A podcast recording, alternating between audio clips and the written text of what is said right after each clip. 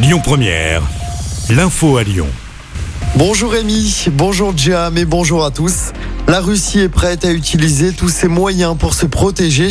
Déclaration ce matin de Vladimir Poutine. Le président russe annonce la mobilisation des réservistes pour combattre en Ukraine. Il s'est exprimé ce matin à la télévision. Il accuse également l'Occident de détruire son pays. Fin de citation.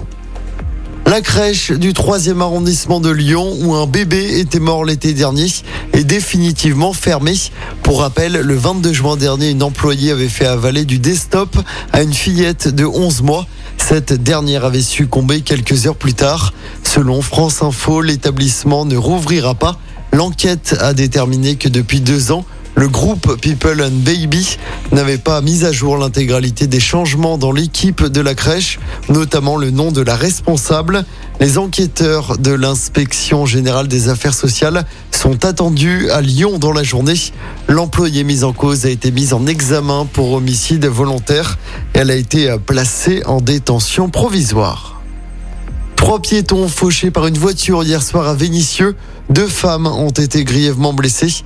Un bébé a également été blessé dans l'accident, mais il se trouve dans un état moins préoccupant selon le progrès. Les victimes ont été transportées à l'hôpital. Le conducteur de la voiture a lui été interpellé et placé en garde à vue. Dans l'actualité locale également, ce drame à mes yeux, un enfant de 6 ans est entre la vie et la mort. Après avoir chuté du sixième étage d'un immeuble hier soir, son pronostic vital est engagé. L'enfant se trouvait seul avec sa sœur au domicile. Au moment du drame, il aurait enjambé une fenêtre pour accéder à une pièce fermée à clé. Et c'est à ce moment-là qu'il serait tombé. La victime a été transportée à l'hôpital femme-mère-enfant de Bron en urgence absolue. Une enquête est en cours. Dans le reste de l'actualité, le maire de Saint-Étienne, Gaël Perdriau, se sépare de son directeur de cabinet. C'est la suite de l'affaire de chantage à la vidéo intime. Les deux hommes avaient été placés en garde à vue à Lyon la semaine dernière.